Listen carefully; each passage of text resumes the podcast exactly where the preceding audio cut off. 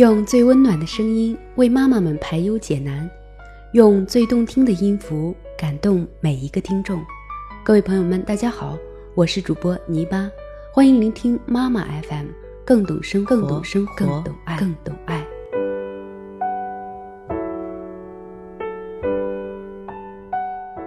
今天为大家分享一篇最近在朋友圈里比较火的文章，叫做《有几个当妈的不是神经病》。来自李爱玲。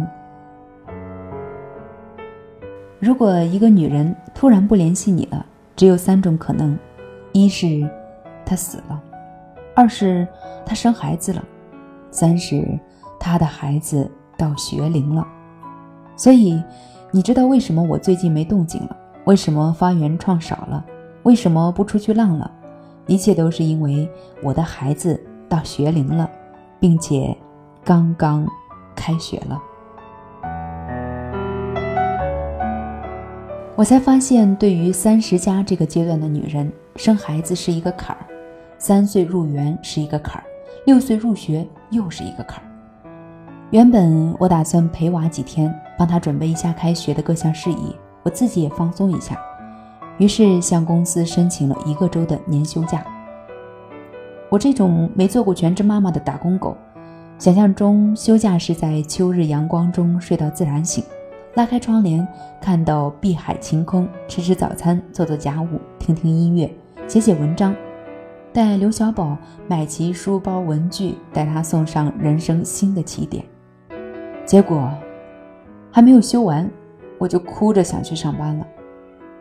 我的体力接受着平日先有的磨练，光打扫卫生、收拾玩具，就险些把老腰折断了。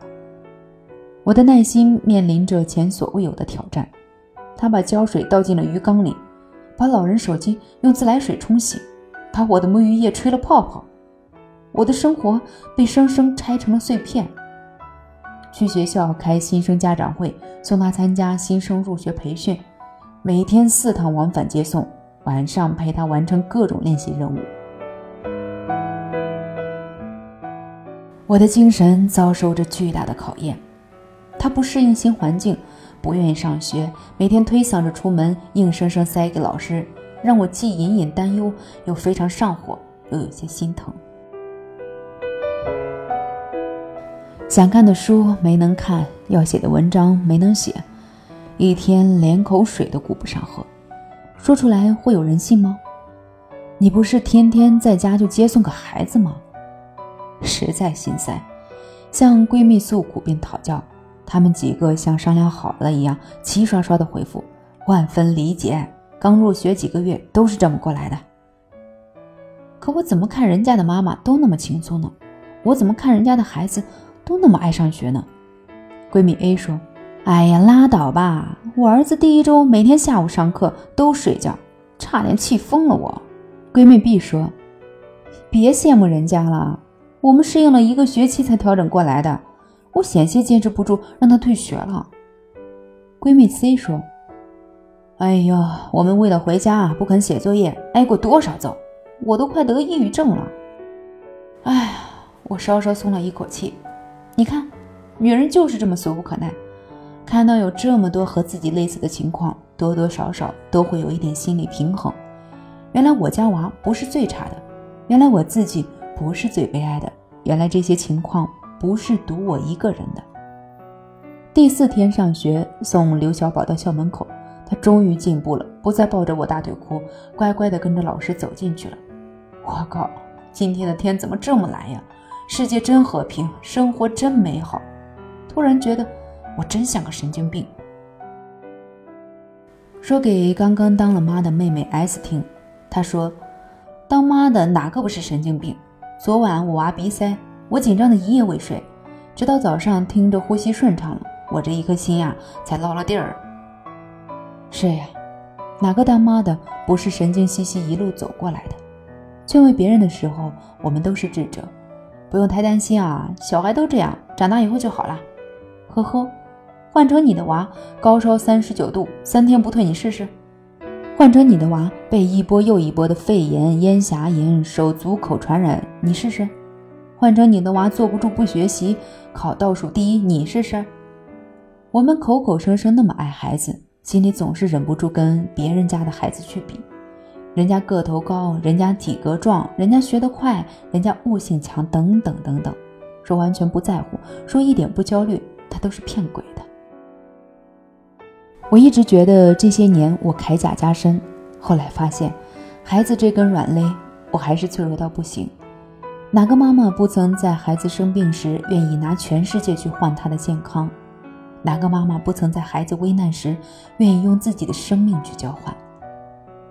同事大姐曾经告诉我，每当孩子不听话，恨不能将他的腿打断；而每当他一生病，又紧张的整晚不能睡。甚至时不时拿手伸到娃鼻子底下，生怕他没了呼吸。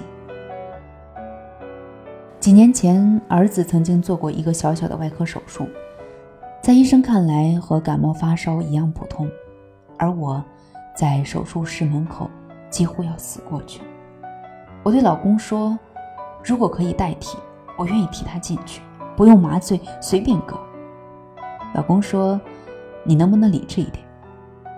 我不能，在那一刻，所有当妈的女人都不能。在那一刻，我就是个神经病。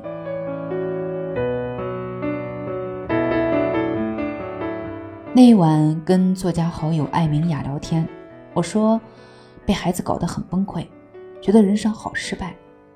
他说：“失败这种事情，不就是我们这种女人面对熊孩子的专属情绪吗？”是。我们不是拿孩子没有办法，很多时候，我们是拿自己没有办法。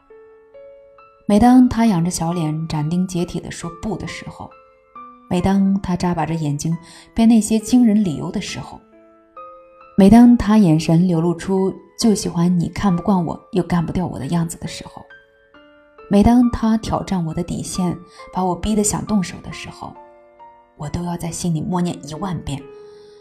我亲生的，我亲生的，我亲生的。然后深吸一口气，让内心的两个自己停止厮打，换上妈妈专属的和蔼可亲的笑容，拉起他的手：“好孩子，来，我们交流一下这件事情。”这些日子，我唯一干的一件正事，就是反思自己。闺蜜 Dora 曾经对我说：“当初她给女儿哺乳，一直坚持到两岁。”其实不是女儿断不了奶，是她自己断不了。他比孩子更心存依赖，不愿意断开这种形式的依恋。很多时候，不只是孩子没长大，是我们自己也没有长大。夜半与娃他爸长谈，孩子的所有问题，皆是我们自己的照见。他不够独立，是我们未曾彻底放手；他爱发脾气，是我们对他缺少耐心。他太过依恋，是我们对他缺乏锻炼。在此之前的六年，我们给他的陪伴不足够，总是出差，总是忙活，总是想过自己想要的生活。而做父母也是江湖，欠下的，终究要还的。好在他只是对新环境适应慢一些，上课还是能认真听讲的，回家还是能够按时完成作业的，学习还是有不错的接受能力的。所幸他的心智人格都没有问题，所幸他的人生大方向没有偏离，所幸一切都还来得及。我知道有太多妈妈和我一样，看起来就像神经病，因为我们心里住着两个自己，一个是当了妈妈的自己，一个是仍然是孩子的自己。养育一个孩子。就是逼迫我们和他一起长大，养育一个孩子，就是让我们重新活了一次。当妈的路上，我们且走且修行。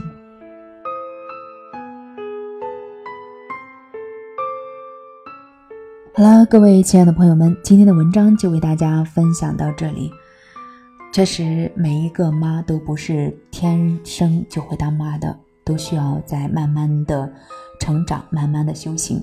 那今天的文章你是否也深有感触呢？好，如果您喜欢这篇文章，欢迎在我的节目下方留言或者点赞。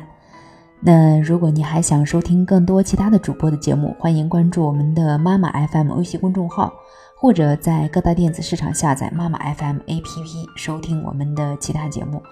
我是主播泥巴，我们下期再会。